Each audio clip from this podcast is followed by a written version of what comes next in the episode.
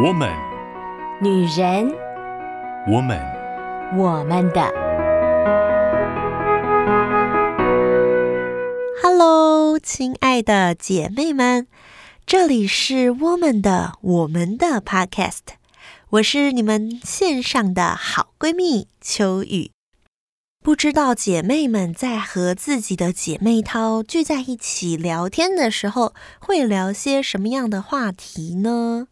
最近秋雨在和姐妹她们吃饭聊天的时候，听大家都说了一些关于自己的生活啦，家庭当中碰到的一些困难困境，我就特别的觉得，哎呀，我们姐妹们真是不容易呀。有的时候呢，嗯，需要工作，需要面对啊婆家、娘家，还有家里的那个不知道是神队友还是猪队友的那一位室友，好，夜间部同学，还有小孩、手足、家人，都是会让自己觉得很辛苦、压力很大的。嗯，可是呢，每一个姐妹们又都展现出不一样的对于生命的那一个强韧。秋雨实在觉得，哎呀，姐妹们真是辛苦了。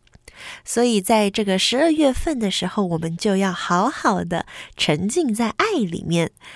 在十一月份呢，我们讲到了爱之语。不知道各位姐妹们有没有去了解一下自己的爱之语，以及所爱的人的爱之语是什么呢？进到十二月，我们就不仅仅只是了解爱之语，我们更要实践爱之语。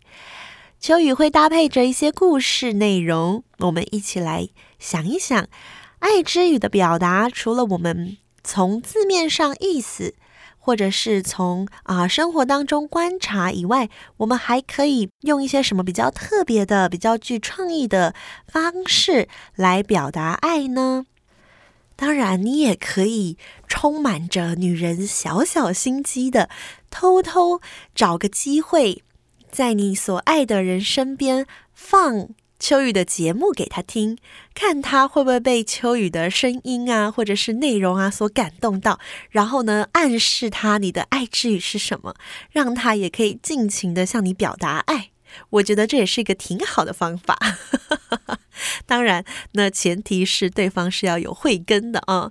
很多，嗯，这里不是说男生的坏话啦，但是秋雨接触过颇多颇多的男性同胞们。他们呢，天生呢反应就是稍微迟钝了一些，所以呢，他们比较不太容易自己主动发想性的去想到很多浪漫的啦，或者是你给他的这些暗示啦。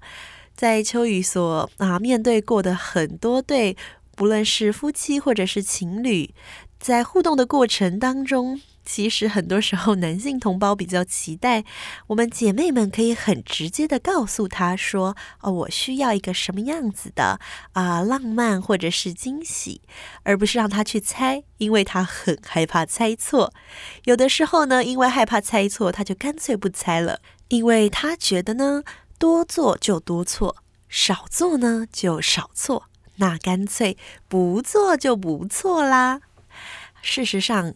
姐妹们，我相信我们都很希望，也很期待我们所爱的人，他可以用各样的方式跟我们表达他们爱我们。那同样的，我相信对方也是很期待我们对他们表达，我们很在乎他，我们很看重他。那怎么用方式来实践？爱之语真的是一个很好的入门。当你理解了对方的爱之语，你也理解了自己的爱之语的时候，你可以学习用明确的表达，也可以学习聆听对方的需要。当爱是有互动的，双方呢都有啊付出，也有得着，这一个关系就会充满了非常非常美好的样式，而且呢，你们的气氛也会很融洽，你们爱的存款也会不断的累积。你可不要小看这些爱的存款哦，在很多不经意的地方，一点点、一点点累积起来，那个爱的存款啊，在未来有的时候碰到一些比较大的事情的时候，就会特别明显的感受到啊，还好我过去有存款。秋雨啊，前一阵子就听到了一个这样的故事。那一对夫妻呢，啊，是相处了已经有二三十年了。然后弟兄一直是一个啊比较木讷一些，然后呢比较严谨一些的，而那位太太呢，她就是啊家庭环境可能稍微比较好一点，对金钱也没有太大的执着，所以呢他们的相处模式呢一直是先生比较严谨，然后太太比较随意。结果有一次呢，在一个意外之中，先生呢被诈骗集团骗了好多好多的钱。那在这个时候啊，被骗的人一定是肯定很自责，然后也觉得非常的沮丧。怎么会被骗呢？而且这不是一笔小数目。正当这个弟兄很沮丧、很沮丧的时候呢，太太却对他说：“没关系。”钱嘛，我们再赚就有了。而这个先生其实听到太太这样讲的时候，他是非常释放的。我想我们都一样，就是如果今天发生了一件很糟糕的事情，我已经够自责的了。如果我身边的人还有非常多的指责的话，我一定会很崩溃的。但是在这样子的情境之下呢，先生其实对太太有很大的感激，因为他觉得太太可以啊、体贴他的痛苦，也能够啊、与他一起面对这个困难。后来就听这个太太啊、分享这件事情的时候，他就笑着说：“他说，嗯，如果是用这一些钱啊、得到我先生感谢我一辈子，那我觉得我是赚到了。”他用这样的角度跟思维来看的时候呢，哇，我就觉得这样子的关系真的充满了那个爱与接纳，以及彼此之间累积的那个过去爱的存款一定是很多的。如果过去累积的不够多，遇到这么冲击的事件，其实双方都会留下很多彼此对彼此的不谅解，或者是没有办法包容以及接纳。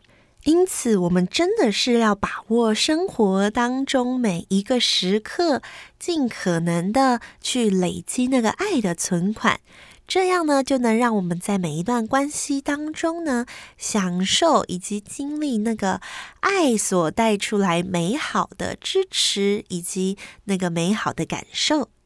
那么，今天我们要来听什么样的故事呢？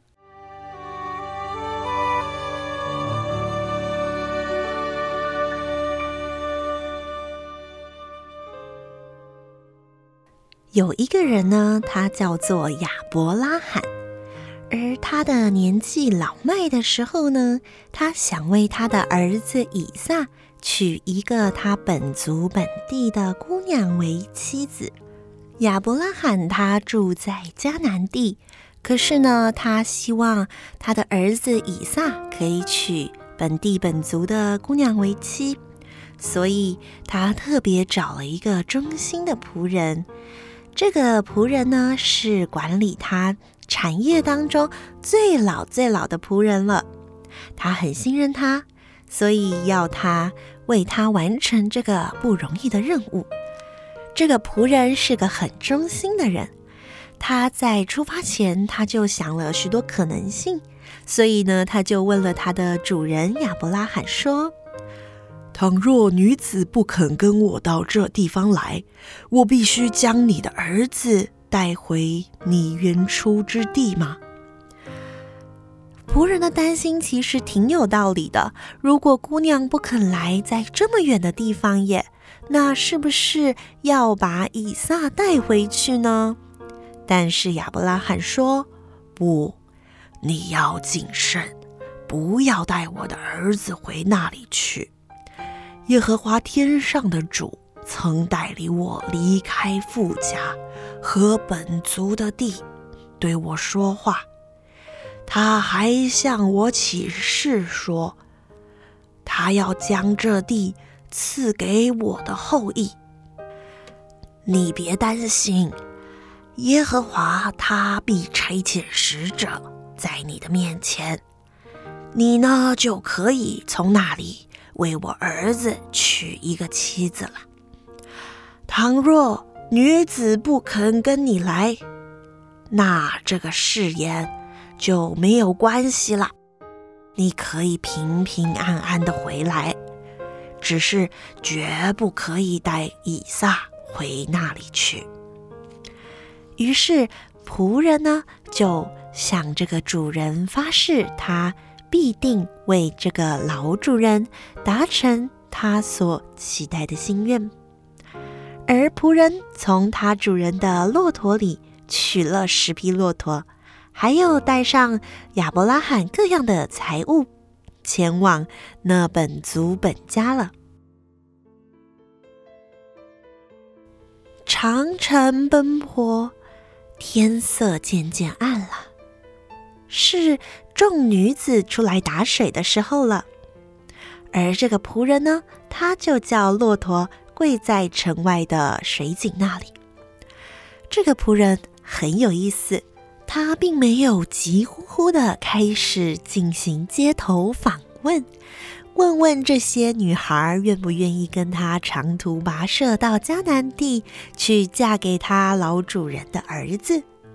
他最先做的事情呢，是先向这一位耶和华神，也就是他主人所相信的这一位，他说：“耶和华我主人亚伯拉罕的神呐、”求你施恩给我主人亚伯拉罕，使我今日遇见好机会。我现今站在这个井旁，而城内居民的女子们都会出来打水。如果我向哪一个女子说：“请你拿下水瓶来，给我水喝。”她若说，请喝，我也给你的骆驼喝。愿那女子就做你所预定给你仆人以撒的妻。这样啊，我便知道你施恩给我主人了。这话还没有说完，不料就走出一个肩头上扛着水瓶出来的美丽的女子。这个女子呢，名叫利百佳，她长得非常的漂亮，而且也还没有嫁人。她下到井旁，打满了瓶子的水，又提了上来。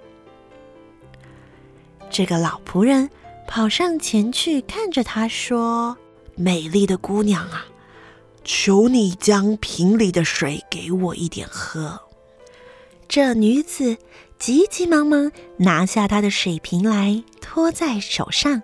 她对仆人说：“我主，请喝。”她见仆人喝了水，就继续说：“嗯，我在为你的骆驼打水，叫骆驼也能够喝饱。”说完，他就急忙把瓶里的水倒在槽里，又继续跑到井旁打水。哇，这样子一趟一趟的，就把所有的骆驼都打上水来。那个仆人定睛一看，一句话也不说。他知道，这就是耶和华所为他预备的。骆驼喝足了，老仆人拿出了一个金环，两个金镯。给了那个女子，说：“请告诉我，你是谁的女儿？你父亲家里有我们住宿的地方没有？”而女子听见了，就回答他说：“啊，我是密迦与拿鹤之子比土利的女儿。”又说：“我们家里足有粮草，也有住宿的地方。”这密迦与拿鹤之子比土利是谁呢？这可是亚伯拉罕的亲戚呢。而在当时，能够亲上加亲，绝对是充满祝福，而且认识的人也比较放心。所以仆人听见以后，就低头向耶和华下拜说：“耶和华我主人亚伯拉罕的神是应当称颂的，因他不断地以慈爱诚实待我主人。至于我，耶和华在路上引领我，直走到我主人的兄弟家里。后来事情就这样成了，老仆人跟着利百加回到了他的家里，对着利百加的父亲与母亲说了这一段上帝为他预备的奇妙的过程，而利百加也非常愿意嫁给这一位他素未谋面的以撒。而当利百加跟着亚伯拉罕的老仆人走的时候，旁边的人就给利百加祝福说：“我们的妹子啊，愿你做千万人的母，愿你的后裔得着仇敌的城门。”而利百加的确在他的生命故事当中，他也成为以撒非常大的安慰。特别是以撒自从母亲过世以后，那个沮丧、难过、失落的心情，也因着利百家得到了极大的安慰。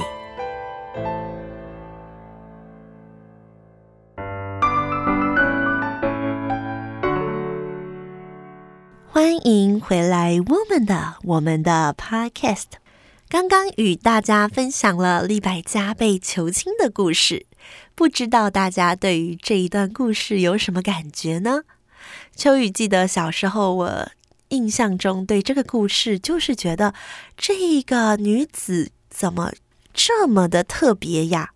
如果我今天看到有一个人需要帮助，我应该就最多是说：“哦，好的，我愿意啊，呃，完成你所提出的这个要求。”但是呢，利百加他做的不仅仅只有这些哦，他所做的是超过那个有需要的人所说出来的，也就是他观察到了别人没有说出来的需要。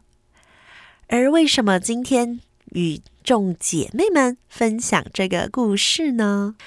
并不是说，好像每一个女孩都应该像利百加这样，非常的有行动力，非常的有勇气，而且可以回应别人没有说出口的需要。而是呢，在看见利百加的行动的时候，特别会让秋雨觉得，哎呀，这不正就是我们爱之语当中服务的行动最佳代言人吗？利百家，他真的是用他服务的行动带出他的爱之语来。他是一个愿意献上他的服务的人，而他这样子的行动也让别人看见了他美好的特质。他一直都是很有行动力的人。如果大家有机会，可以去看一看他后面发生的故事。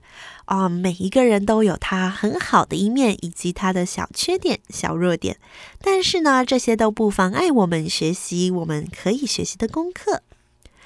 而在我们十一月份分享服务的行动的时候，我们有说，有一些人他的爱之语是服务的行动。当对方爱他的人为他愿意付上那个行动的时候，他就会感受到他是被爱的。而如果你的爱人或者是你的啊、所爱的人，你的配偶，他呢，爱之语言是服务的行动，你觉得你要为他做什么呢？进入十二月的第二个礼拜，上个礼拜呢，我们讲到了爱之语当中的肢体以及礼物这两个部分。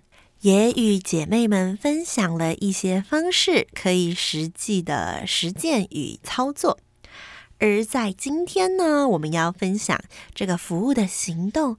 其实秋雨觉得，服务的行动最一开始要做的，一定是非常仔细的观察。如果你的呃所爱的人呢，你在乎的人呢，他的爱之与是服务的行动的时候，他可能会常常。挂在嘴边是啊，他做什么事情挺累的或蛮辛苦的，那这个时候就是非常好展现为他做服务的行动的时刻。或者是呢，呃，你也可以直接的问他说：“你希望我为你做什么呢？”在《爱之语》这本书上面，他就提供一些小小的方式，也给大家每一个姐妹们做一点参考。你可以想一想，过去几个星期当中，你所爱的人对你所做的请求，然后把它列成一张单子，每一天或每星期选择一件把它完成，当做爱的表示。或者是你也可以请他直接列一张单子。列出十样他希望你可以为他做的事情，然后标示从一到十，标示他的优先顺序。一呢代表最重要的，十呢代表嗯，他不是那么重要的。然后你就可以去排列顺序，按着你所定的计划，给他一些惊喜，或者是为他完成这些事情。特别，如果说你有常常听到某些事情是他所一直叨念的，一直挂在嘴边的，那可能就是非常值得先为他做的事情。讲到这里，不知道各位姐妹们、好朋友们有没有感受到，服务的行动呢？不外乎就是两个，一个叫做明察，一个叫做暗访。明察就是你可以直接问你所爱的人是：如果今天你要我做一件事情，而你会感受到被爱的话，那你会希望我做什么？而这个时候，你就可以很好的回应他。而暗访呢，就是你仔细观察他在什么事情上是很在乎的。有的时候可能只是很小很小的一件事情，比如说啊、洗完澡顺手把浴室收拾一下。或者是，嗯，可能是啊、在睡前给他预备一杯温牛奶之类的，这样小小的事情却可以带来非常非常大的爱的感受。我觉得这绝对会是最划算的事情。所以，如果你的明察暗访做得好，你就可以列出一张清单，叫做服务清单，把你想要对对方的爱，借由服务的行动。一样一样的表现出来。嗯，秋雨其实呢，知道有的时候在服务的行动会有一个小小的误区啊，这个可能男生女生都会有，就是呢会觉得，当我为他做了这些事情，他会不会就视为理所当然呢？而视为理所当然，我是不是就要越做越多了呢？有的时候，我觉得我们心里都会有这样的担心。我们很愿意为对方做，可是我们不希望，好像啊、我今天做到了一，然后呢，对方就希望我做到二、做到三、做到四。